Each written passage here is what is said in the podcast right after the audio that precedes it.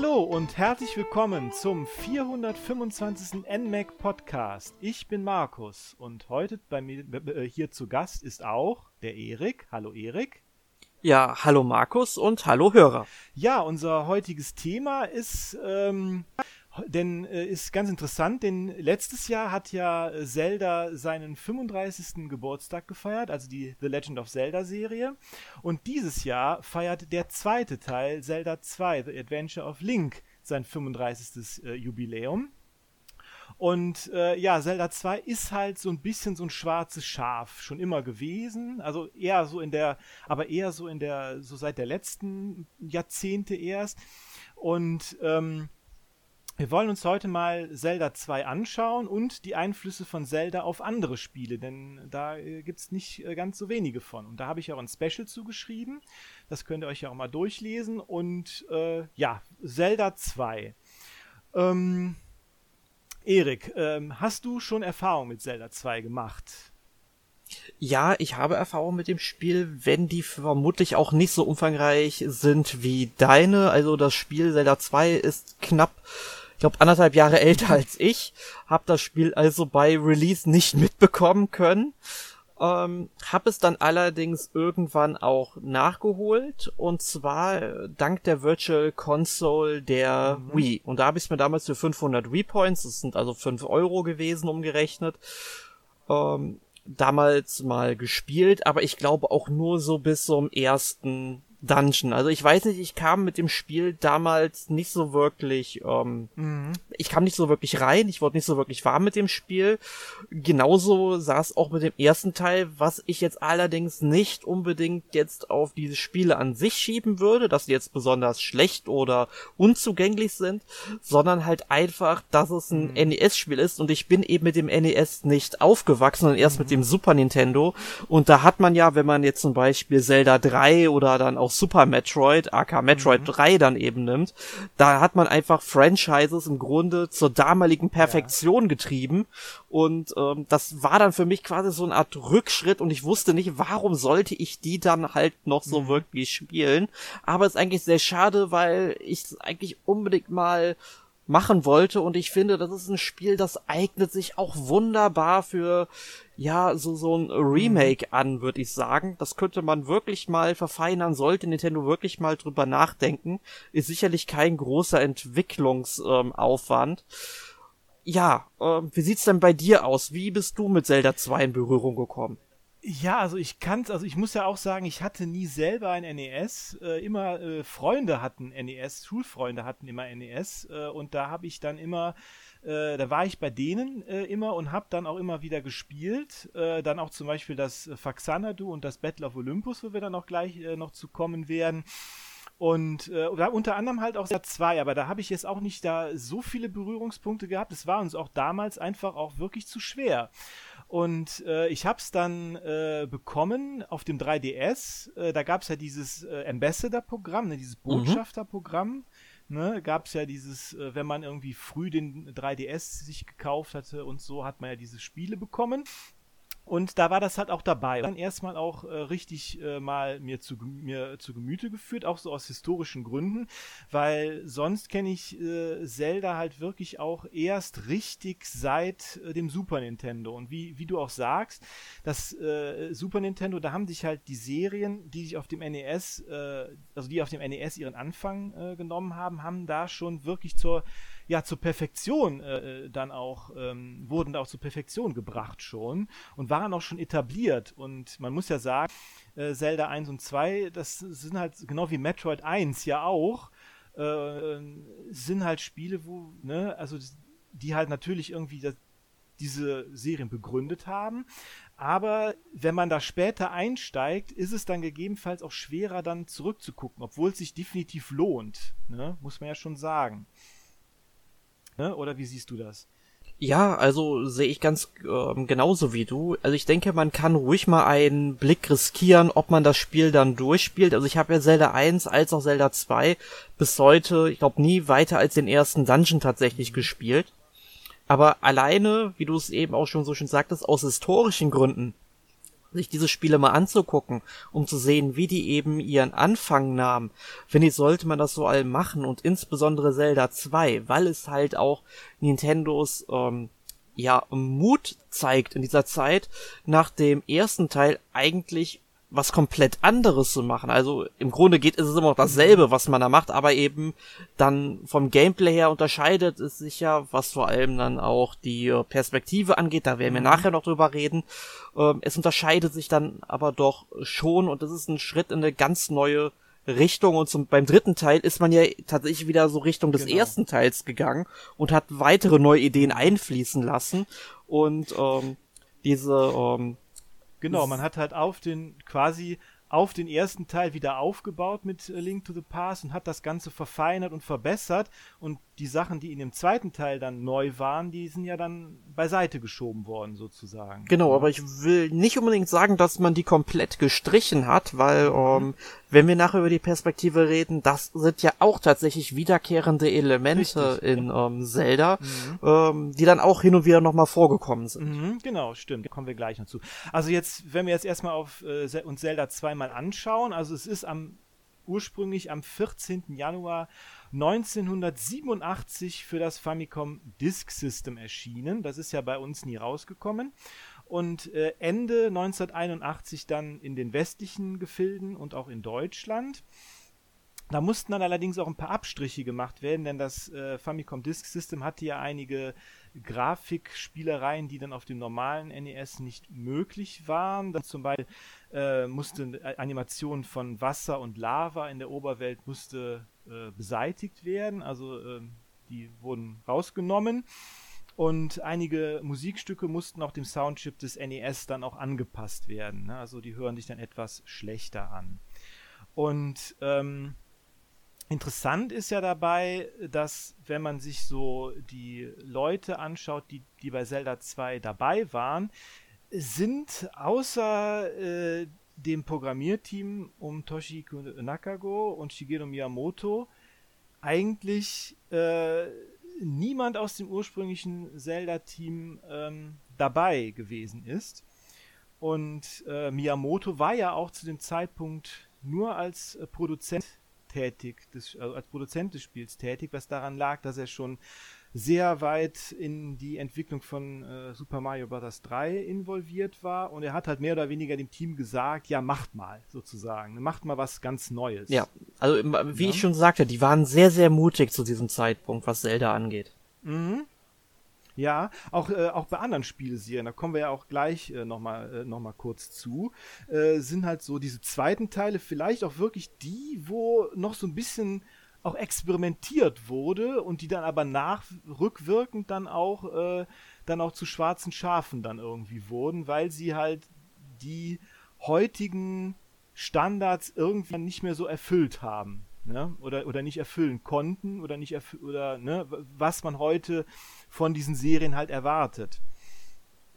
Und ähm, ja, das Spiel war auch eigentlich äh, gar nicht ursprünglich als Zelda-Fortsetzung geplant, sondern das kam erst relativ spät, wenn ich das so richtig verstanden habe, äh, kam die Idee, das zu einer Zelda-Fortsetzung zu machen, äh, die kam relativ spät oder sozusagen in letzter Minute. Und das Spiel war, war auch eigentlich ein Riesenerfolg und hat sich auch äh, insgesamt 4,4 Millionen Mal verkauft. Das war dann auch ja dieses, dieses goldene Modul, ne? genau wie ja auch äh, das erste Zelda äh, für das NES, ne? hat ja auch dieses, diese goldene Verpackung und so und äh, wurde auch wahnsinnig beworben.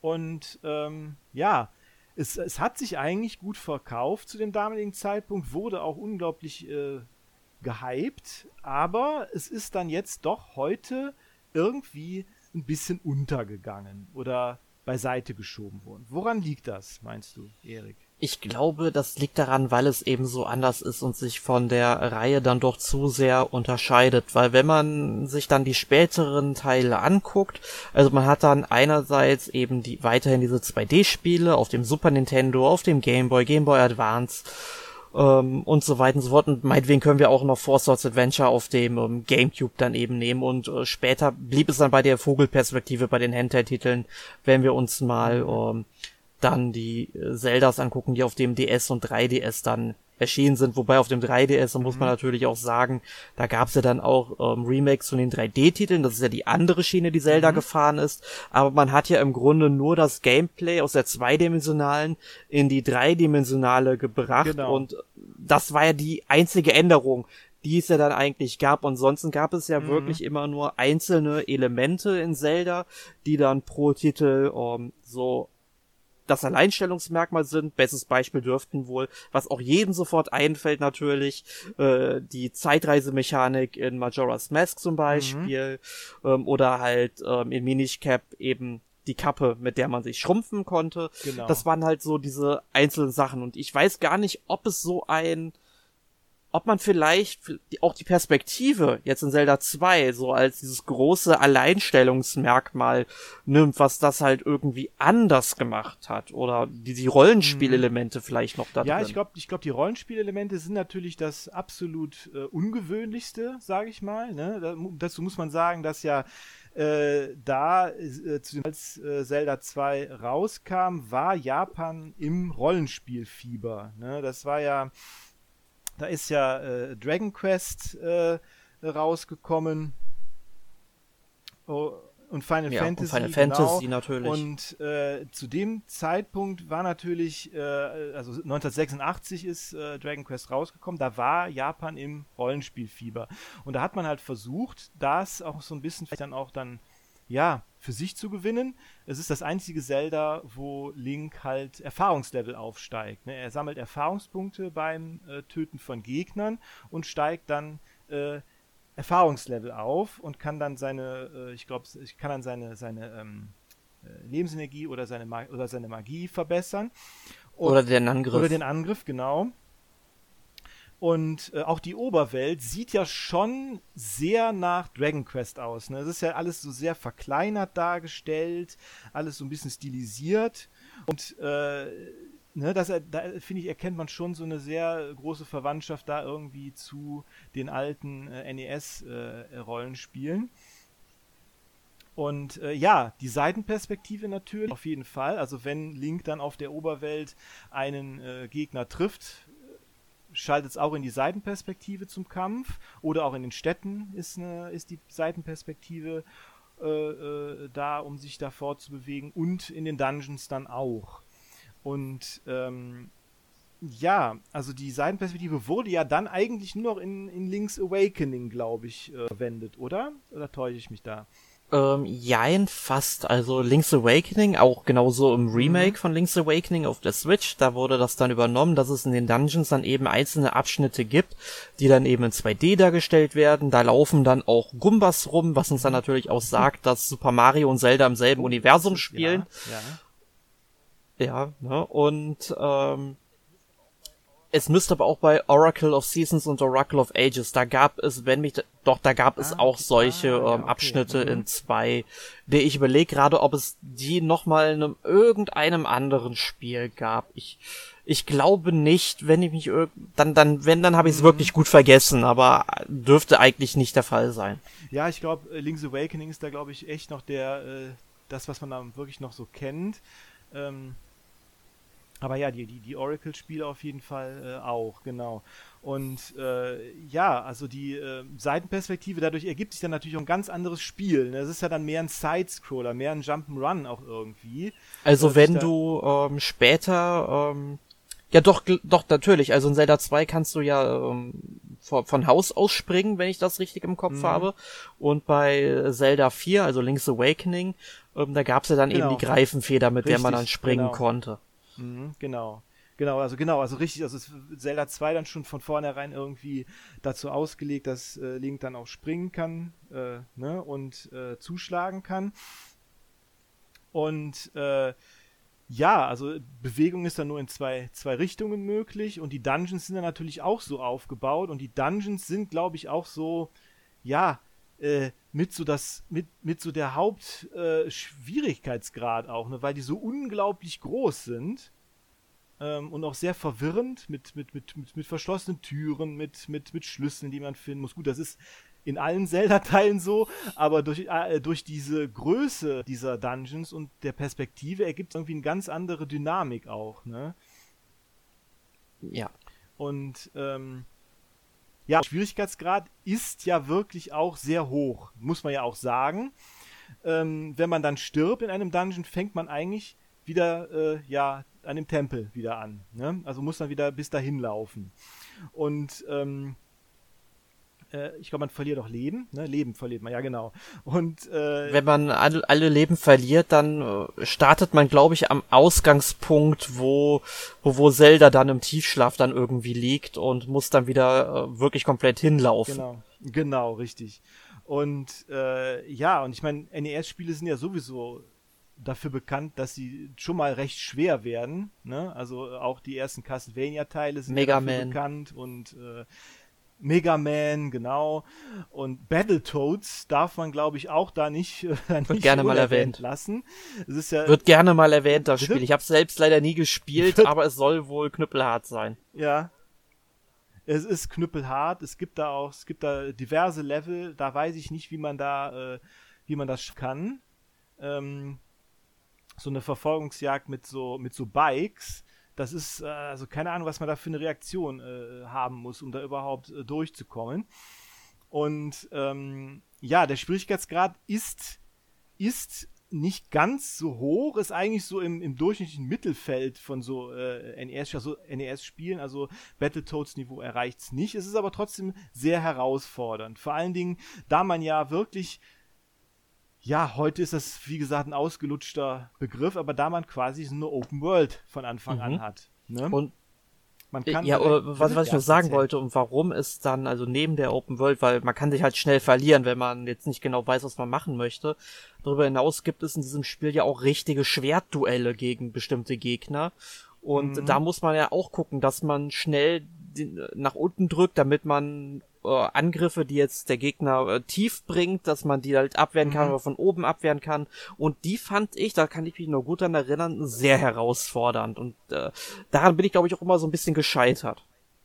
Ja, äh, ja, da stimme ich dir voll zu. Vor allen Dingen, da man ja wirklich dann die Gegner dann auch wirklich lernen muss, welcher Gegner was, was macht und so, ne? Und ja. äh, äh, also äh, genau, also das sind wirklich so die äh, Schwierigkeits, äh, also ja, kann man sagen, dass das so die, äh, die ja, die Stopper so waren. Ja. aber was ich halt interessant finde äh, bei diesem Kampfsystem, das wurde ja, wenn man jetzt mal wirklich ein bisschen in einem weiteren Begriff denkt, ja später in Skyward Sword ja nochmal so ein bisschen aufgewärmt. Da ging es ja auch wieder darum, dass man wirklich guckt, dass man genau dahin schlägt, wo man hinschlagen mhm. will. Natürlich mhm. in einer wesentlich angenehmeren, zugänglicheren Form. Mhm. Ne? Aber im Grunde hat Zelda 2 da die eigene Reihe später noch einmal ein wenig inspiriert, wenn ich so darüber nachdenke. Mhm, ja, das äh, durchaus möglich. Also dass äh, einzelne Elemente da ähm, definitiv dann auch äh, da auch äh, weiterverwendet wurden, obwohl man es vielleicht nicht so nicht so sieht. Ne?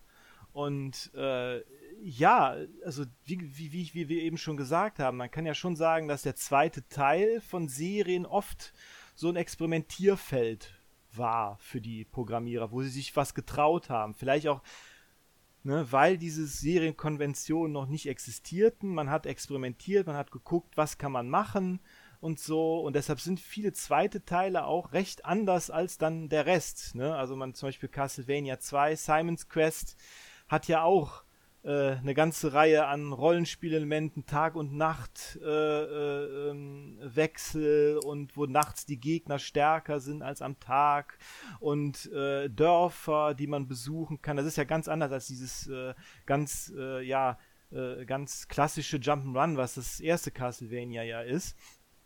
Und äh, da ist es ja genauso, dass man auch am Anfang gar nicht weiß, wo man wirklich hinlaufen muss. Die Dorfbewohner erzählen einem irgendwas vom Pferd. Ne? Also ganz komische Übersetzung war das ja bei Castlevania 2. Und äh, ja, und auch dieser Teil wird heute auch etwas kritisch gesehen. Ne? Also ich meine, Rollenspielelemente haben sich bei Castlevania dann später wieder etabliert mit äh, Up Symphony of the Night und so, aber trotzdem, dieses, dieses, das, da, trotzdem, in, insofern ist da Castlevania 2 auch sehr einzigartig und steht auch recht alleine da in der Castlevania-Serie. Ja. Mhm. Ja, und ein anderes Beispiel wäre ja Final Fantasy mhm. 2, was ja auch schon relativ schnell nach dem ersten Teil rausgekommen ist. Da hat man sich ja dann auch überlegt von diesem ganzen Auflevel-System, wie man es halt noch aus dem ersten Teil oder aus Dragon Quest kennt, indem man einfach Erfahrungspunkte kassiert, hat man genug gesammelt, steigt man im Level auf.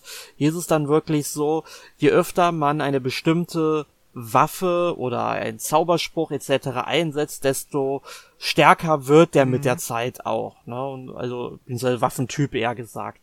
Ne? Und ähm, klar, das System ist nicht perfekt. Also ich habe Final Fantasy mhm. 2 letztes Jahr im Pixel Remaster ja durchgespielt. Es gibt da so ein paar Schwachpunkte, aber worum es eigentlich geht. Es ist also wieder komplett was anderes und Final Fantasy 2 wird dann auch mhm. in der Retrospektive auch immer ein bisschen kritisch beäugt, wobei ich halt finde, dass mhm. es eigentlich doch äh, sehr viel Spaß macht und ich glaube, Final, äh, ich persönlich glaube das. Ich weiß nicht, ob irgendeiner von Bethesda das jemals irgendwie offiziell gesagt hat. Ich glaube aber tatsächlich, dass Final Fantasy 2 einen starken Einfluss auf ähm, die Elder Scrolls hatte. Das, äh, das ist interessant, das könnte natürlich sein, aber da, da weiß ich nicht, ob es da irgendwelche, das wäre mal interessant rauszufinden, ob es da irgendwelche Kommentare zu gibt. Ja. Würde das sagen. Aber es ist, es ist auf jeden Fall auch, also mir hat Final Fantasy 2 auch irgendwie Spaß gemacht. Ich habe es aber auch erst mit dem, auf dem GBA erst äh, gespielt, äh, in, dem, in dieser Collection, also in dieser Remake Collection. Also das NES habe ich gar nicht gespielt auf dem NES. Dawn of Souls meintest du. Äh, Dawn ne? of Souls, genau, richtig, ja. Und ähm, äh, mit dieser hübschen, hübschen äh, und so. Und also mir mhm. hat es auch viel Spaß auch auf, gemacht, auch weil die Story ist zwar jetzt im, auch im, im heutigen äh, Verständnis auch relativ simpel, aber es hatte auch mehr Story als der erste Teil von Final Fantasy zum Beispiel. Ne? Und äh, ja, auf jeden Fall. Und interessant ist natürlich auch, dass der Kawasu, der äh, Akitoshi Kawasu, dass der auch an äh, Final Fantasy 2 ja großen Anteil hatte und dass der die Saga-Serie dann zu verantworten hat oder äh, macht. Und äh, da kann man schon sehen, dass Final Fantasy 2 vielleicht so der Ur, das Ur-Saga-Spiel ist oder so. Könnte man vielleicht sagen. Ne? Ja, definitiv. Hat auf jeden Fall einen Einfluss gehabt und äh, so im Nachhinein wundert es mich halt nicht, dass Final Fantasy 2 Final Fantasy 2 ist, ne? Wenn ja, Cover genau. so dabei war. Äh, auf jeden Fall, definitiv. Und äh, ja, so schwarze Schafe findet man wirklich in allen möglichen, äh, äh in allen Serien eigentlich. Also ich glaube, jede, jede Serie hat so ziemlich so ihr schwarzes Schaf, oder? Also ich wüsste jetzt nicht, äh, welches, äh, welche Serie jetzt nicht. Äh, zum Beispiel Devil May Cry, der zweite Devil May Cry ist ja auch so eine Sache. Das ist auch so eine so ganz, das ganz anders als der erste Teil, auch so von der Stimmung her und so und wo auch und auch irgendwie, ja, von Fans zu Recht auch äh, relativ äh, kritisch gesehen wird. Er ist auch, ich finde ihn auch tot langweilig. Ich versuche immer wieder da irgendwas rauszu, äh, noch was Positives rauszunehmen, aber Devil May Cry 2 ist, ist einfach, es ist einfach äh, tot langweilig, wirklich, also äh, unglaublich. Also wenn man das auch im, im, im Vergleich zur, zur restlichen Serie sieht, ähm, das ist echt äh, sehr seltsam. Genau wie Dark Souls 2 wird ja auch immer so ein bisschen als so das schwarze Schaf gesehen, weil das auch jetzt nicht von dem Hauptteam gemacht wurde, sondern von äh, anderen Leuten und so. Ähm, ja, aber wie gesagt, also schwarze Schafe gibt es immer. Es ist oft der zweite Teil tatsächlich. Vielleicht will man da immer noch was äh, experimentieren und so. Ich weiß es nicht. Und ähm, ja, also insgesamt kann man ja schon sagen, dass äh, Zelda 2 auf jeden Fall ein sehr interessantes Spiel ist eigentlich, aber die Spielmechanik schon halt ein bisschen hakelig ist. Also ein Remake würde dem schon mal sehr gut tun. Ne? Die Frage ist natürlich, ob Nintendo das äh, machen möchte. Ne? Das ist jetzt die andere Frage. Ähm, ne? Also ich fände es cool eigentlich, muss man sagen. Ja, mhm. und Zelda 2 hat natürlich eine ganze Reihe von äh, Spielen beeinflusst. Wir haben natürlich jetzt eben gesagt, es hat keine anderen Zelda-Spiele mehr mit Sidescroll gegeben. Stimmt natürlich nicht so ganz. Es gibt ja noch die. Ich glaube, da, da müssen wir jetzt mal kurz drüber reden, oder? Ja, packt aus. Es gibt ja noch die äh, Zelda-Episoden für das Philips CDI, die berühmt-berüchtigten äh, Link, Fratzen des Bösen und Zelda, der Stab von Gamelon. Mm, äh, die erschienen ja beide im Oktober 93 in Nordamerika sind äh, beides auch Sidescroller, auch beide von Zelda 2 definitiv beeinflusst, aber diese, diese Zelda CDI-Episoden haben zu Recht einen sehr schlechten Ruf.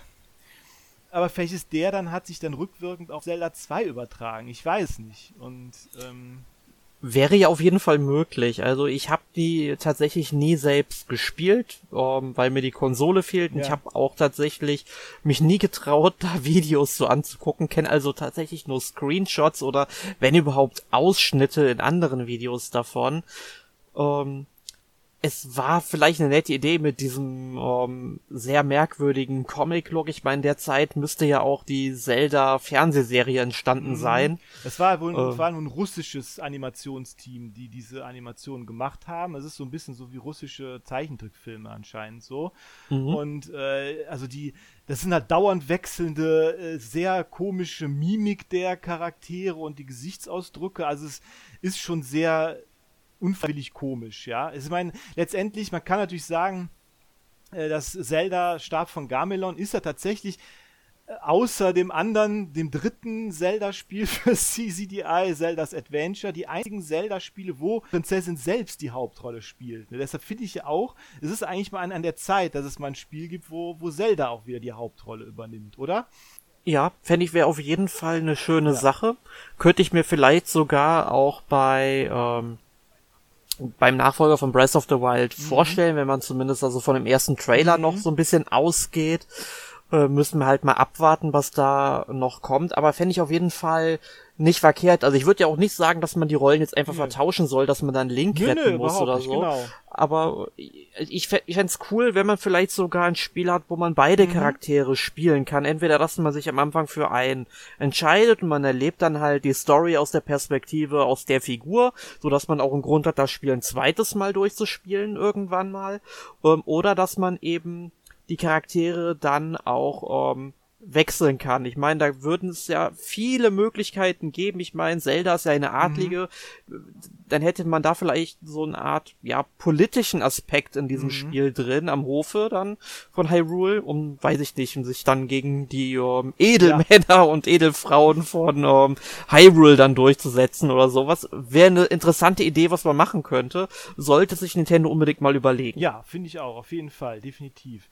Und äh, ja, und dieses äh, CD CDI-Spiele, wie gesagt, man wollte halt auch die Möglichkeiten des CD-ROM, das war ja damals noch was ganz Neues, wollte man halt unbedingt ausnutzen und deshalb besonders viele äh, Zwischensequenzen dann auch da reinpacken in diesem komischen Animationsstil. und äh, das Spiel ist, wie gesagt, von auch in der Seiten, die, also die beiden Zelda, diese ersten Zelda-Spiele fürs CDI, die sind auch beide von der Seite zu sehen, aber kranken sehr an einem extrem hakeligen Spielablauf äh, äh, und äh, man stirbt sehr schnell. Also äh, ein paar Treffer und man ist tot, dann kann man wieder von neu anfangen. Und also es, es ist wirklich sehr hakelig. Es gibt allerdings, muss man sagen, während der Pandemie hat sich jemand, ein, ein Fan, aufgemacht und hat selber da Remakes zugemacht. Warum sollte man ja. das tun? Ich weiß es nicht. Pandemie hat halt schon, die Pandemie hat halt schon so äh, vielleicht so ein paar ja seltsame äh, äh, Dinge hervorgerufen und irgendein, und wie gesagt, ein Zelda-Fan, der fühlte sich davon berufen, die dann zu remaken und für den äh, PC äh, zu remaken und die, er hat tatsächlich das Spielsystem verbessert. Es ist, die, die beiden Spiele sind jetzt spielbar dadurch, aber ja, man kann sie sich halt mal angucken. Ne? Ne? Mehr aber auch nicht. Ja, aus historischen Gründen. Aus historischen Gründen, genau. Das ist genauso wie auf dem ähm, Sega Mega Drive ähm, Mini oder wie es heißt, mhm. oder Classic, wie auch immer. Ja. Ähm, da ist ja diese Tetris-Version oh, ja. drauf. Ja. Die, die, davon gab es ja irgendwie nur zehn Exemplare weltweit, also mhm. das vermutlich seltenste Mega Drive-Spiel.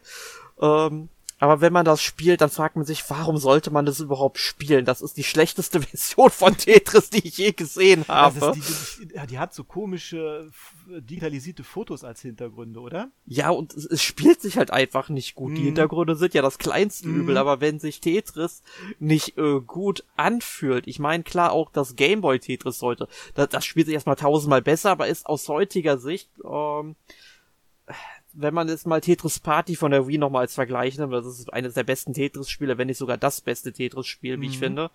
Äh, wenn man das einfach als Vergleich nimmt, äh, da liegen Welten schon dazwischen. Mhm. Aber das ist halt wirklich altersbedingt nur. Mega Drive Tetris ist halt ungefähr zur gleichen Zeit entstanden wie das ähm, Gameboy Tetris, ja. ne, im Abstand von ein paar Jahren natürlich. Ja. Äh, aber da liegen auch schon da Welten dazwischen. Mhm. Aber wie gesagt, es gibt halt Spiele, die man aus historischen Gründen sich mal angucken kann. Und dann sagt man, okay, ist gut, hat man mal gespielt und äh, ja, das war's dann auch, ne, sozusagen. Aber wir müssen noch über Spiele reden, die jetzt von äh, Zelda 2 inspiriert worden sind und jetzt ja. nicht zur Zelda-Reihe gehören. Genau, richtig. Also Zelda 2, wie gesagt, war damals erfolgreich, sehr erfolgreich und hat auch dann eine ganze Reihe von NES-Spielen ähm, inspiriert, von Action-Adventures inspiriert, die auch dann äh, Sidescroller äh, sind. Äh, das erste, über das wir hier sprechen äh, wollen, ist Faxanadu für äh, das NES. Äh, das ist von, das wurde von Falcom äh, lizenziert. Falcom kennt man ja vielleicht durch die Ease äh, Action Adventure äh, Serie und wurde von Hudson Soft entwickelt. Ähm, es, es, kam es kam in Japan am, im November 1987 raus und äh, 89 bzw. 90 dann in den USA bzw. in Europa. Und äh, Faxanadu ist eigentlich eine Nebengeschichte von, von der Xanadu-Reihe von Falcon, die wiederum äh, vom zweiten Teil von Dragon Slayer, der Dragon Slayer Serie äh, stammt. Das ist jetzt etwas kompliziert. und, und Xanadu ist auch ein äh, sehr bekanntes, äh, zu der damaligen Zeit sehr bekanntes Rollenspiel gewesen. Und ähm, sehr beliebt auch, wird auch immer so gern als eines so der eher, äh, so eines der Proto-JRPGs, also proto-japanischen Rollenspiele genannt. Und Faxanadu ist auch, äh, ja, äh, auch zusammengesetzt ist eigentlich äh, aus Fa Famicom und Xanadu, also Faxanadu. Das daher kommt der Name. Und ähm, ja, wir, wir spielen in dem Spiel halt einen äh, namenlosen Wanderer, der ähm, wieder in seine Heimatstadt äh, zurückkommt, nach Eolis, äh, die sich aber in einem sehr schlechten Zustand äh, befindet. Äh, sie, sie ist an so einem Weltenbaum gelegen und alles ist verdorrt und äh, verwelkt. Und äh, im Laufe des Spiels steigen wir dann diesen Weltenbaum hinauf und dann ja diesen wieder zu beleben sozusagen. Hm, Erik, hast du das gespielt damals? Also hast du es mal gespielt? Ähm, ich habe es tatsächlich mal gespielt und ich habe auch einen Kurztest mhm. dafür für das NMAC geschrieben, wenn ich mich richtig erinnere. Das ist allerdings auch mhm. schon über zehn Jahre her. Ähm, vielleicht sind es auch sogar äh, zwölf Jahre schon, ich weiß es nicht. Es kam auf jeden Fall für mhm. die Virtual Console auf der Wii raus. Da habe ich es dann auch mal gespielt, allerdings jetzt auch nicht sehr lang, mhm. vielleicht eine Stunde oder zwei Stunden lang, einfach um halt äh, den Lesern das Gefühl des Spiels zu vermitteln. Aber es hat sich schon sehr wie Zelda 2 angefühlt. Das mhm. habe ich noch so ein bisschen aber, im Kopf. Aber ich finde, es spielt sich etwas besser, finde ich auf jeden Fall. Es spielt sich nicht ganz so hakelig und es ist halt konstant von der Seite zu sehen. Also man fängt genau. unten in diesem Dorf dann an und ähm, und inter interessant ist auch so ein bisschen der Grafikstil, ne? der ist sehr braun, also sehr braun, braune Erdtöne und es geht da halt auch um so die Mythologie der Zwerge und der Elfen und dieser verdorrte Weltenbaum, da kommt, das kommt da so in dem Grafikstil, finde ich ziemlich gut rüber, dass man da so über die Wurzeln halt dieses Weltenbaums dann geht und in den Baum rein und da die verschiedenen Dungeons dann auch hat und andere Dörfer und so, das finde ich da schon äh, ziemlich äh, interessant, äh, ziemlich interessant gemacht, so diese, dass das so ein bisschen so verwoben ist mit dieser, ähm, mit dieser ganzen äh, Mythologie und Story irgendwie, dieser Grafikstil. Und ähm, äh, ja, was ich interessant immer finde, ist, äh, Nintendo hat ja da zu dem damaligen Zeitpunkt noch immer ziemlich viel zensiert. Äh, so wurden dann zum Beispiel die Priester in den Dörfern wurden zu Gurus, ja, und man hat das Kreuz dann so wegretuschiert. Ähm, aber aus irgendeinem Grund hat man dann vergessen, die Zigaretten von einigen äh, äh, äh, Shop-Verkäufern zu äh, entfernen. Also einige äh, qualmen da munter vor sich hin. Ja, also ich sag's mal so, wenn Nintendo sich an 4Kids gewandt hätte, dann hätten die da Lollis reingepackt. Wahrscheinlich Lollis, genau. Fand ich sowieso irgendwie so ein bisschen, ver bisschen verwirrend immer, weil man sagt immer so, Eolis ist so diese Stadt der Elfen und hast da irgendwie so dickbäuchige Bär so, so Typen mit drei Tage Bart und Unterhemd, die so am Paffen sind. Fand ich auch immer sehr seltsam. Ja, ich fand, aber ich fand aber auch immer die, die Mimik von denen, um, ähm, wenn die, ja. wenn, sag ich mal, rechts der Text halt lief im mhm, Kasten, genau. dann haben die ja auch eine Animation gehabt, wie sich der Mund bewegt hat. Genau. Und das ging halt mhm. weiter und weiter und das sieht so merkwürdig aus, wenn man sich ja, das, das anguckt. Das stimmt. Das stimmt. Das stimmt aber auf, ist komisch, ne? also das, ja, For Kids noch nicht so. Genau, also da wäre da, wär das Lollis gewesen, auf jeden Fall. Und äh, ja, was ich auch interessant finde bei dem Spiel, dass man sehen kann, wenn man Rüstungen trägt, das ist an dem, an dem Hauptcharakter zu sehen. Also wenn der bessere Rüstung bekommt, dann sieht man die auch. Ne? Und äh, die Musik ist auch sehr schön und, äh, und, auch einige, und auch einige Gegner sind auch sehr von HR Giga äh, inspiriert, also äh, sehen schon so äh, Alien-mäßig aus, muss ich sagen. Das finde ich auch irgendwie mhm. sehr, sehr ungewöhnlich. Also es ist ein sehr, ja, ein sehr ungewöhnlicher äh, Grafikstil. Also ich finde das Spiel eigentlich sehr, sehr schön. Ne? Und äh, lohnt sich eigentlich mal, sich das mal reinzugucken. Und ja, was ich, was ich aber, was man noch anmerken könnte, das Spiel könnte für den einen oder anderen unter euch auch sehr interessant sein, auch heute noch, weil ähm, aus der Dragon Slayer Reihe ging ja im Grunde die The Legend of Heroes Reihe hervor, mhm, was genau. im Grunde ist das ja eine große Serie, ja. Genau. Und ähm, dazu gehören ja Spiele wie äh, Trails of Cold Steel oder mhm. äh, Trails in the Sky und was es da noch so alles gibt genau. und auch rauskommen wird in den nächsten Jahren. Mhm. Also ähm, allein deshalb kann man sich das Spiel vielleicht auch mal unter dem Aspekt dann nochmal angucken. Und äh, ja, das, das äh, nächste Spiel, über das wir sprechen sollten, das ist äh, Battle of Olympus. Äh, auch äh, ein Action-Adventure. Äh, für das NES. In Japan kam es heraus im März 1988, im Januar 90 in Nordamerika und im September 91 in Europa. Und interessant ist, dass es 1993 auch eine Version für den Game Boy gab, die ich sogar habe. Die habe ich mir sogar gekauft, weil ich hatte das Spiel damals, wie gesagt, bei ähm, bei, Schul, bei einem Schulfreund äh, immer gespielt, der ein NES hatte. Und ich hatte ja nie ein NES und deshalb war dann diese Gameboy-Version, fand ich dann sehr cool. Also ich fand das Spiel ganz toll. Das hat nämlich, basiert nämlich auf der äh, griechischen Mythologie. Und äh, genauer gesagt auf der Legende von Orpheus und Eurydike. Also der Orpheus will seine geliebte Eurydike aus der Unterwelt zurückholen und äh, der Hades muss mal wieder als der Bösewicht äh, herhalten. Frage ich mich ja sowieso, der ist ja in der Mythologie eigentlich nie der Bösewicht. Ja, so gut kenne ich mich mit der griechischen Mythologie tatsächlich nicht aus. Ja, der arme Kerl ist halt nur der Gott der Unterwelt, mehr ist er halt nicht, ne? Und ja. das, aber Hades wird doch, also die Unterwelt selbst wird doch meistens auch als Hades bezeichnet, äh, oder vertue ich mich genau, da? Genau, das stimmt, genau, richtig, genau.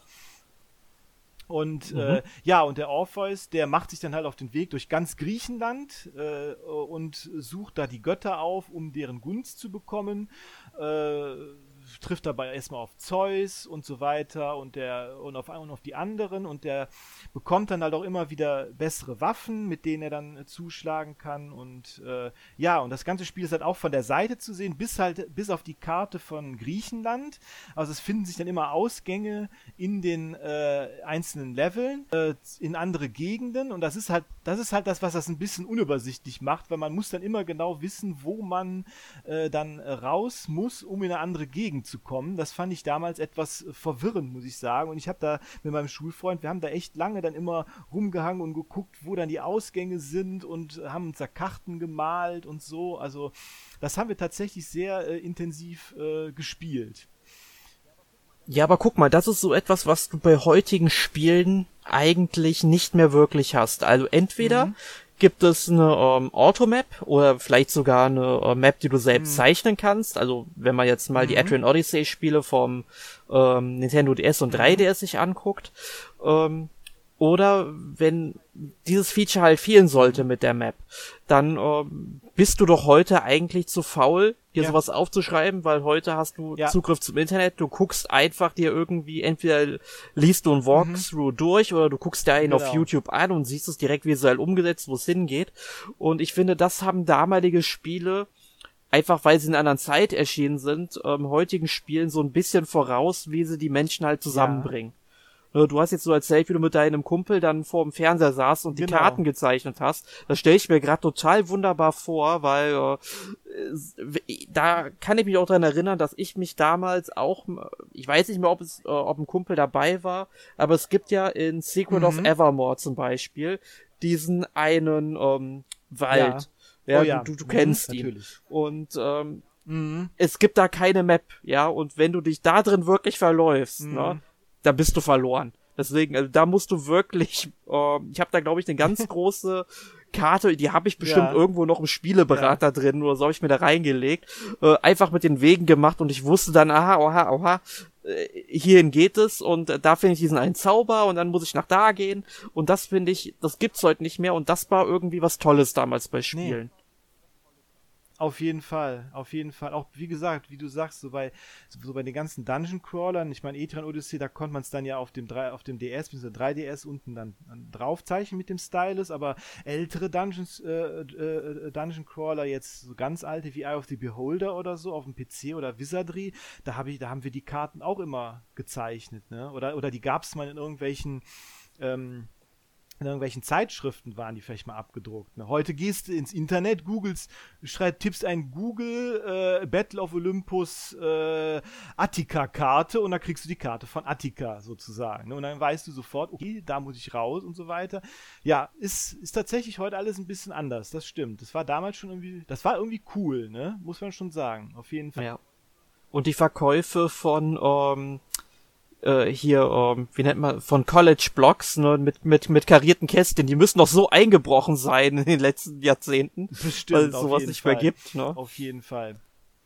Und äh, interessant ist, äh, lustig ist auch, äh, dass, dass, dass das Spiel auch so, so, so meine, meine Liebe zur griechischen Mythologie dann auch irgendwie belebt hat. Ich hatte mir tatsächlich, das war auch so die Zeit, wo ich diese äh, Ray Harryhausen äh, Filme geguckt habe, so wie äh, Kampf der Titanen oder, äh, oder äh, Jason und die Argon so mit diesen Stop-Motion-Monstern und so und, und, und, äh, ne, genau. Und mm, äh, ja, Klassiker. Monster gibt's ja in äh, Battle of Olympus dann als, als Endgegner im Minotaurus oder Cerberus oder, oder die Hydra und so.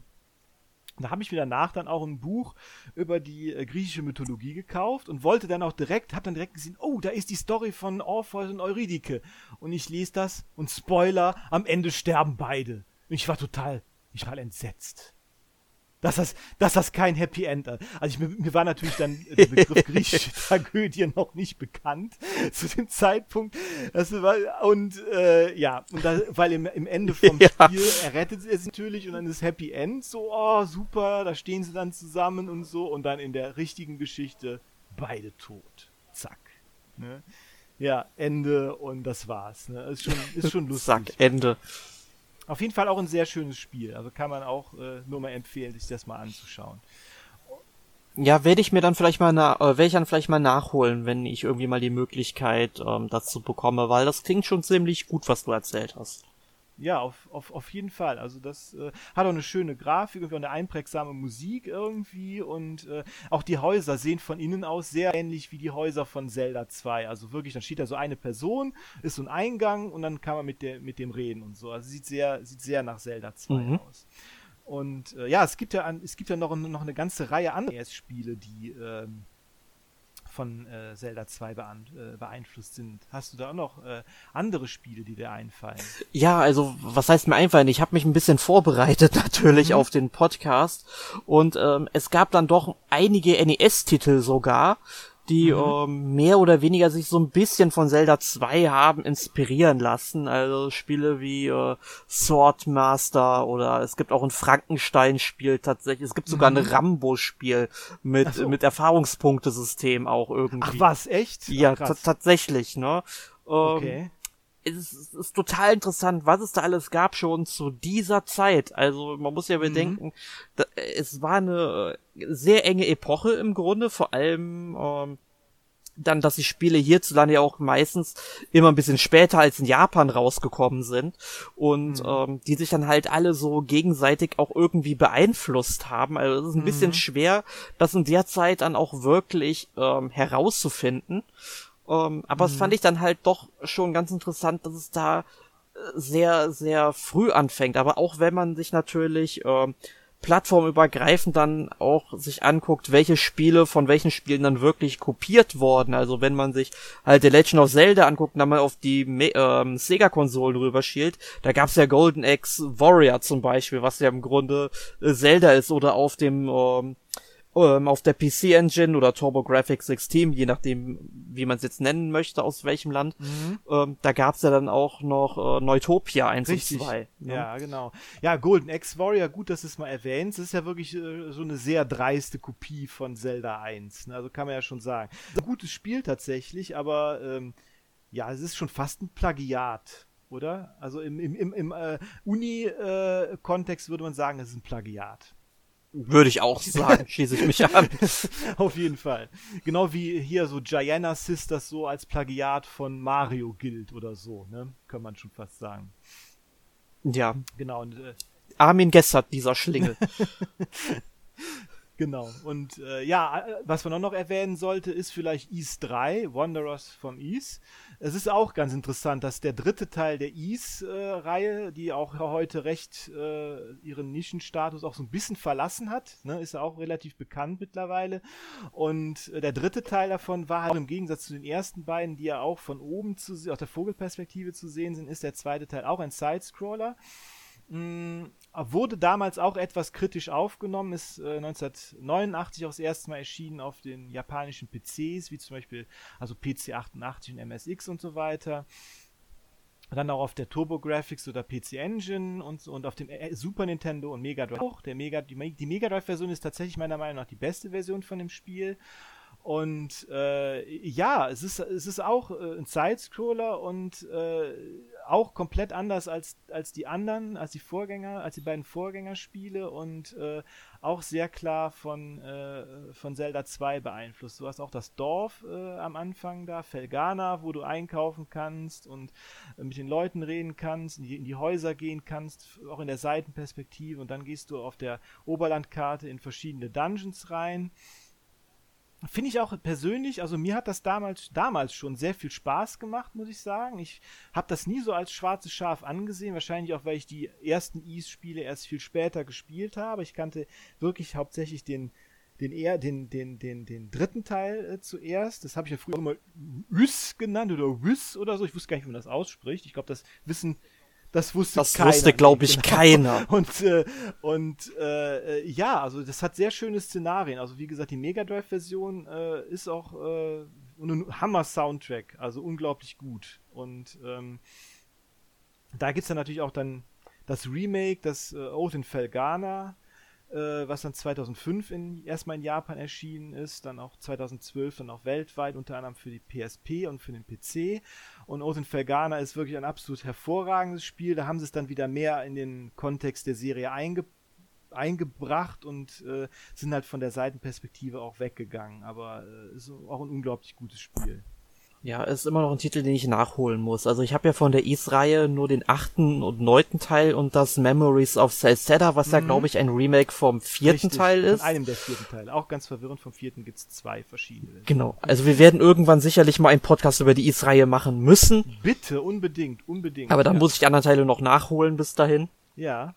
Können wir gerne machen. Nee, und ähm, aber so auch mit dieser Seitenperspektive, das gab's ja dann, glaube ich, nur im dritten Teil, ne? Nur im dritten Teil, ganz genau. Es ist nur der dritte Teil, der das hat. Und äh, ja, es ist auch ein bisschen auch tatsächlich im rückwirkend betrachtet auch ein bisschen hakelig, weil du auch sehr schnell äh, sterben kannst, besonders am Anfang. Also ich, du, du musst am Anfang wirklich äh, mehr oder weniger dich in dem ersten Screen, also der, das erste Dungeon ist so eine Mine und in dem allerersten Screen musst du dich eigentlich erstmal aufhalten, bis du ein bisschen gelevelt bist, bist du, weil dann, weil du dann hast du nämlich genug Hitpoints, um überhaupt äh, was auszuhalten, weil am Anfang hast du nur 20 Hitpoints und wenn du da in so einen Gegner berührst, zack, zack, tot. Das war's, ne? Also, ähm, Ja, das berühmt berüchtigt. Man kämpft da, ja. glaube ich, die ganze Zeit irgendwie gegen eine Ratte, die da rumläuft und es dann. sind Ameisen in dem Fall, aber Oder ja. Ameisen, okay.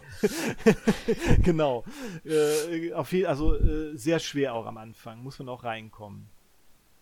Und ja. äh, ja, also dieses Rambo-Spiel finde ich aber auch interessant, muss ich sagen. Ich, aber das, das, das muss ich mir auch mal angucken. Da wusste ich gar nicht, dass da so ein, Äh, ist es dann von dem, von, welcher Rambo-Teil ist das denn dann? Ich, ich, ich habe keine Ahnung. Ich kenne mich mit der äh, ganzen ähm, Rambo-Geschichte überhaupt nicht aus. Ich habe okay. nie einen Teil davon gesehen. Okay. okay. Äh, ich kenne die Figur. Ich weiß, mhm. ähm, Sylvester Stallone ist auch mit auf dem Cover drauf. Ja, natürlich. Äh, das, ja. das kann ich dir sagen. Und dann habe ich halt ein paar Spielszenen gesehen und das Ganze halt so ein bisschen interpretiert oben mit Erfahrung etc. Ah ja, okay. Ähm, aber äh, sieht interessant aus zumindest. Ja, muss ich mir mal, muss ich mir auf jeden Fall mal anschauen. Ja, und auch, äh, und ich meine, auch heute gibt es natürlich äh, Spiele, die von äh, Zelda 2 auch äh, beeinflusst sind. Genau, wir müssen Hollow Knight erwähnen, weil sonst bekommen wir Ärger von Arne. Auf jeden Fall, Hollow Knight müssen wir auf jeden Fall erwähnen. Also Team Sherry hat sich da definitiv äh, drauf bezogen. Äh, interessanterweise wurden die auch gefragt, ob sie sich auf Dark Souls beziehen. Da haben sie gesagt, nö, eigentlich gar nicht so viel. Sie haben sich tatsächlich eher äh, an, an, an Zelda 2 tatsächlich äh, gehalten. So, was die Erforschung der Welt beginnt, dass es relativ offen ist, ne, dass man relativ äh, weitläufig alles erforschen kann und so. Und deshalb gar nicht so eher, gar nicht so die Souls-Serie als äh, Inspiration genommen haben, sondern tatsächlich äh, Zelda 2. Ne? Also ganz interessant. Und natürlich, wenn wir jetzt von äh, Dark Souls reden, die Soulsborne-Serie, viele Fans oder viele Souls-Fans sehen da, oder was heißt viele, oder einige Souls-Fans sehen da tatsächlich Verbindungen zu Zelda 2 wegen dieser äh, wegen dem Schwierigkeitsgrad und dieser und dieser ja lebensfeindlichen Welt, in die man geworfen wird, seht da irgendwie da schon Verbindungen zu äh, zur Souls-Serie, zu Dark Souls, Bloodborne und natürlich vielleicht eher jetzt auch zu Elden Ring, ne? weil das hat ja auch eine Open World und äh, mhm. vielleicht könnte man da vielleicht tatsächlich irgendwelche Verbindungen sehen. Und ähm, ja, also bei Elden Ring würde ich es vielleicht dann tatsächlich schon eher sehen als jetzt bei den äh, Souls-Spielen. Mhm. Weil bei den Souls-Spielen, da sag ich ja klar, ähm, auch wenn man sich das Kampfsystem anguckt, das ist ja relativ langsam, also zumindest mhm. bei Demon's Souls. Das ist mhm. das einzige richtig, in Anführungszeichen, ähm, Souls-Spiel, was ich jetzt von den ähm, From Software Entwicklern jetzt gespielt habe, beziehungsweise natürlich jetzt ein Remake von, mhm. ähm, weiß ich nicht, von, von Bluepoint, wie heißen die? Bluepoint, ja, genau. Genau, Bluepoint, ne, gemacht haben, aber es ist ja im Grunde dasselbe Spiel noch. Ähm, weil von der Geschwindigkeit her erinnert das sehr viel stärker noch an Kingsfield, was ja auch von mhm. From Software Richtig, ist. Ja, genau. Und ähm, ich weiß jetzt nicht, ob es äh, bei Kingsfield ähm, weil das sehr langsam läuft, ob die sich irgendwie an Zelda 2 orientiert haben, das weiß ich nicht. Interessant, das müsste man mal rausfinden, weil Demon's Souls war ja eigentlich ursprünglich so eine Fortsetzung von Kingsfield tatsächlich erstmal. Ja, das merkt man ja auch mhm, irgendwo, genau. ne, so vom, vom, Gameplay her so ein bisschen. Genau, ich meine, Bloodborne ist ja wirklich super schnell. Das ist wirklich auf Aggressivität und äh, Geschwindigkeit auch ausgelegt, ne? Und du kannst mhm. natürlich auch, in, mit, wenn du, je nachdem, welche Klasse du spielst in den Souls-Spielen, kannst du natürlich auch äh, ohne Schild spielen und sehr aggressiv äh, mit, äh, auf, auf die Gegner zugehen oder halt auch äh, aus der Entfernung halt mit, äh, mit Magie und so. Aber, äh, aber ja, das ist halt ein sehr, wenn man es in den Grundformen betrachtet, erstmal ein sehr methodisches Kampfsystem irgendwie. Und da geht, stimme ich dir zu, eher dann an Kingsfield orientiert, auf jeden mhm. Fall. Und was wir auch noch erwähnen sollten, was ich aber, was wir aber beide leider noch nicht gespielt haben, das ist ein Indie-Spiel, was jetzt vor kurzer Zeit rausgekommen ist. Das ist Infernax. Das soll sehr gut sein. Ich habe es bis jetzt noch nicht gespielt. Ähm, es, es, ist auch ein Side-Scroller, auch in so ein bisschen so ein 8-Bit-Look und auch so eine Dark Fantasy äh, wie halt äh, wie halt Souls äh, oder oder Bloodborne und ähm, das äh, orientiert sich wirklich sehr an, äh, an, an, an Zelda 2 oder Castlevania 2 und äh, es ist wohl ein Überraschungshit. Also ich habe nur Gutes darüber gehört. Ja, sieht auf jeden Fall sehr schick aus in mhm. diesem 8-Bit-Stil. Ich habe mir gerade mal ein paar Screenshots angeguckt. Ich hatte es irgendwann auch mal auf dem Schirm gehabt, hab's dann aber gesagt, zu den Spielen, äh, die dann vielleicht irgendwann mal, wenn man mal ein bisschen mehr Zeit hat, also wenn, wenn man irgendwann die Rente bezieht, ne, dass man sich das Spiel dann mal angucken kann. Ähm, nee, also ist bestimmt interessant, aber ich kann tatsächlich jetzt nicht so wirklich sagen, wie da der Einfluss von Zelda 2 drauf ist. Mm, also, ich, also es ist wohl vom, vom, vom Gameplay her und von der Welt, wie man die erforscht, äh, wirklich an äh, Zelda 2 oder Castlevania äh, 2 Simon's Quest äh, orientiert. Genau. Also wie gesagt, es gibt auch heute noch Spiele, die von äh, Zelda 2 unzweifelhaft äh, beeinflusst sind. Und äh, ja, zum Abschluss können wir eigentlich nur sagen, Nintendo sollte vielleicht mal überlegen, das Spiel neu aufzulegen. Also, ne? Also ich meine, es ist Potenzial da, es ist da, war, es ist im jetzt rückwirkend betrachtet hakelig, klar und äh, nicht mehr perfekt, aber es hat auf jeden Fall interessante Spielelemente und würde auch definitiv von einem Remake profitieren. Ja, definitiv. Also auch ein guter Vergleich wäre ähm, Castlevania Adventure. Ne? Mhm, das genau. Mhm. Spiel würde ich heute nicht mehr, also ich hätte es auch damals, glaube ich, nicht angefasst, ne? Aber weil es sich einfach nicht gut spielt. Ich, ich kenne es ja aus einer Collection halt, ne? Das war, das war, das war tatsächlich mein allererstes Castlevania. weil ich, weil, weil ich einen Gameboy hatte ja. damals. Als ja, aber dann, ja. aber es kam ja dann irgendwann äh, Castlevania The Adventure Rebirth ähm, auf der Wii, also eines der Spiele, die einfach die verloren der Zeit sind, sollte Konami das nicht in irgendeiner Collection nochmal neu aufbringen oder einfach nochmal neu veröffentlichen. Wäre ja auch okay. Ich würde auch nochmal vier fünf Euro dafür ausgeben, gar kein Problem. Ähm, Genau wie auch Contra Rebirth. Ja, so ne? zum genau, Beispiel. Genau, Oder Gradius Rebirth mhm. gab's ja auch noch, glaube ich. Ne? Mhm, richtig, ähm, genau. Sollt, also die sollten eine Rebirth Collection für 10 Euro bringen. Fertig. Ja, Ende. Genau. genau. Und ähm, man hat dann gesehen, dann wurde aus einem so, ja, ich, ich will schon fast ein miserablen Spiel eigentlich sagen, ein, ein richtig gutes Spiel, was mir richtig viel Spaß gemacht hat. Ne? Und ähm, so könnt und, und Zelda 2 ist noch nicht mal so schlecht wie Castlevania The Adventure. Und jetzt stellt man mal vor, wenn man das jetzt auf die heutige Zeit rüberbringen würde, aber man sollte vielleicht sich dann auch auf so einen 16 vielleicht 32-Bit-Look dann eben einigen. Ja, oder, äh, oder halt sowas wie bei äh, Link's Awakening, irgendwie sowas. Ja, irgendwas, Hauptsache, was gut auf der Switch läuft und vernünftig läuft. Ähm, würde ich auf jeden Fall, wie ich das anfänglich schon gesagt habe, ähm, würde mir gefallen, würde ich spielen, hätte ich Bock drauf. Mhm, auf jeden Fall, also definitiv. Also Nintendo, ne, 35. Geburtstag, mach mal was. Aber gut, sie haben auch nichts zu Zelda, zum Zelda 35. Geburtstag richtig gemacht. Was hast du denn gegen das Game Watch The Legend of Zelda? ist ja nett, ne, aber ich habe schon irgendwie ein bisschen mehr erwartet. Ich habe ich hab, ich hab ehrlich gesagt wirklich mit einem mit, mit einer Umsetzung von äh, Ocarina of Time, äh, Majora's Mask und oder Wind Waker und äh, Twilight Princess gerechnet, mit irgendwas mehr. Also mit irgendwie, ich meine, die sind ja irgendwie schon, zumindest Twilight Princess und Wind Waker sollte ja eigentlich kein Problem sein. Die ja, gibt's ja in HD auf ja, der Wii U, also könnte man portieren, ganz einfach. Genau, korrekt. Also Würde mich auch nicht wundern, wenn das noch kommt. Ja, auf, mich auch nicht, aber äh, na man, man, man ist halt Nintendo, man weiß es halt nie, ne, was die sich denken. Genau. Ja, und äh, zum Schluss wollen wir natürlich wie immer äh, nochmal einen Blick darauf werfen, was wir in der letzten Woche gespielt haben.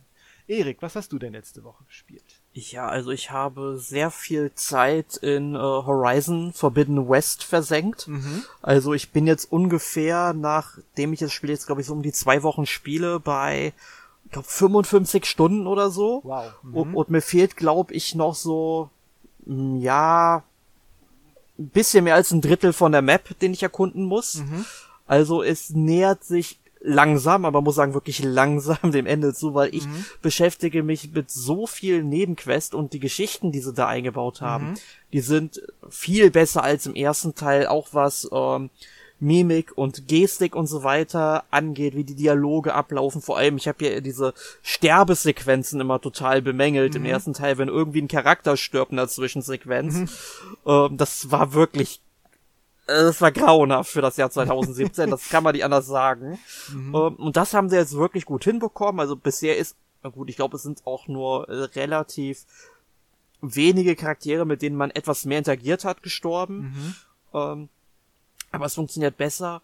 Ähm, und auch alleine, wie das ganze Spiel funktioniert, dass man einzelne Teile von den ähm, ganzen äh, Maschinen anvisieren kann, um gezielt mhm, mhm, äh, Teile abzuschießen, um die gezielt anzugreifen, weil man ja auch ähm, sieht, wogegen die empfindlich sind, etc. Also das war deutlich, es ist deutlich angenehmer wie beim ersten Teil mhm. und äh, ich habe jetzt auch schon ähm, einen Donnerkiefer, das ist so ein großer T-Rex, würde mhm. ich mal sagen, so mit Laserkanonen, ne? Mhm. Ähm, und dann gegen einen Sturmvogel gleichzeitig gekämpft und gewonnen. Okay. Ähm, gut, ich habe mich zwar an eine Stelle positioniert, wo die mich dann irgendwie mit ihren Waffen nicht wirklich äh, angreifen konnten. Da hat die KI nicht mhm. mitgespielt, aber ich habe es trotzdem geschafft und ich hasse Sturmvögel. Ich habe die gehasst im ersten Teil und äh, Donnerkiefer habe ich damals immer nur mit ähm, Explosionspfeilen klein gekriegt und jetzt ähm, dadurch, dass es so besser läuft, ähm, ja, konnte ich es halt mit normalen Pfeilen oder äh, Scharfschutzpfeilen, ähm, Schusspfeilen ähm, dann noch hinkriegen. Das war ganz cool. Mhm, ja, super, interessant. Ja, ich habe den ersten Teil ja auch nur mal, also ich habe den ersten Teil, habe ihn aber leider bis jetzt nur ganz kurz mal angespielt, hatte da irgendwie nicht so den Geist zu, aber ich bin echt, äh, ich will das auf jeden Fall noch nachholen. Und, Unbedingt. Äh, ich denke mal, dass man da den ersten Teil dann auch wirklich vor dem zweiten spielen sollte, so hört sich das an, weil dann im zweiten schon Verbesserungen da sind, die man dann im ersten vermissen würde, nehme ich mal an. Ja, und, und vor allem allein auch schon wegen der Story. Okay, ja, also man, hm. man sollte den ersten Teil wirklich durchspielen, weil der zweite Teil spielt ja ein halbes Jahr nach den Geschehnissen des ersten mhm. Teils, nimmt sehr viel Bezug, weil der erste Teil endete ja auch mit einem mhm. Cliffhanger. Ähm, und äh, es gibt zwar am Anfang eine kleine Einleitung da rein, aber äh, ganz im Ernst, es bringt einem nichts, äh, diese Einleitung, wie ich finde, weil äh, verschiedene Charaktere, die im ersten Teil vorkommen und die semi-wichtig und teilweise auch ähm, wirklich wichtig sind, ähm, mm, okay. kennt man halt mm. nicht und es ist auf jeden Fall sehr zu empfehlen, dann den ersten Teil und vielleicht sogar auch den DLC, ähm, also mm. ähm, The Frozen mhm. Wild auch mitzunehmen. Ähm, macht auf, man macht auf jeden Fall nichts verkehrt mit beiden Spielen, würde ich sagen. Ja, super. Hol ich auf jeden Fall noch nach. Genau. Und äh, das andere Spiel, was ich noch gespielt habe diese Woche, das wäre äh, River City Girls Zero. Äh, Kunio-kun ähm, no... Nee, warte, Kunio-kun Tachi no Banka ah, okay. heißt es, mhm. glaube ich. Ähm, ist quasi eine Portierung vom Super Famicom Klassiker quasi eingebettet in eine Emulation, mhm. wie man mhm. das halt kennt. Ne? Ähm, ja, ist cool, ist nicht unbedingt das beste Beat'em also Fans von Kunio-kun können sich das gerne mal ein bisschen näher anschauen, aber man muss halt sagen, es spielt sich relativ langsam, also man muss wirklich gucken, dass jeder Schlag und jeder Tritt und jeder mhm. Sprung wirklich sitzt, weil die künstliche Intelligenz von den Gegnern, also die ist wirklich gnadenlos. Okay. Also die nutzt jeden Nachteil von einem ähm, schamlos aus. Also man muss da sich schon wirklich reinbeißen, also selbst auf dem leichten Schwierigkeitsgrad. Ich weiß es gar nicht, gibt's hier im Westen so viele Kunio-Kun-Fans? Weiß ich gar nicht. Aber Naja, ich, sag mal so, die, die Reihe ist auf jeden Fall schon in den letzten Jahren eher am Kommen. Also mm, das stimmt schon, das stimmt. Ja. Vor, ich glaube, vor dem 3DS, äh, da gab's ja zwei, drei Spiele vielleicht für. Ähm, es gab ja auch mittlerweile eine Collection mit Sammlung von verschiedenen Titeln, wo auch Sportspiele dabei waren, wie Dodgeball und sowas. Mhm. Ähm, ähm, da, die ist also so ein bisschen im Kommen. Also früher kannte man die hier gar nicht, ne? Ähm, mhm. Aber ich sag halt wirklich, ähm, wenn man Fan davon ist oder auch so auf Retro-Spiele steht, kann man sich das mal angucken. Mhm, okay, alles klar. Klingt cool. Ja. Was hast du ja. denn gespielt, Markus? Ja, ich habe natürlich Elden Ring gespielt äh, diese Woche. Ja, sehr cool. Äh, zwar, zwar, nicht, zwar nicht so viel, wie ich eigentlich vorhatte. Äh, irgendwie immer was, was dazwischen. Der Klassiker. Äh, der Klassiker, genau. Aber ähm, ich habe es deshalb auch nur bis zum ersten, ersten großen, dicken Boss geschafft. Ähm, aber ich brauchte auch ein bisschen so, um da so ein bisschen äh, reinzukommen. Aber ich äh, bin ein großer Fan der Souls-Reihe.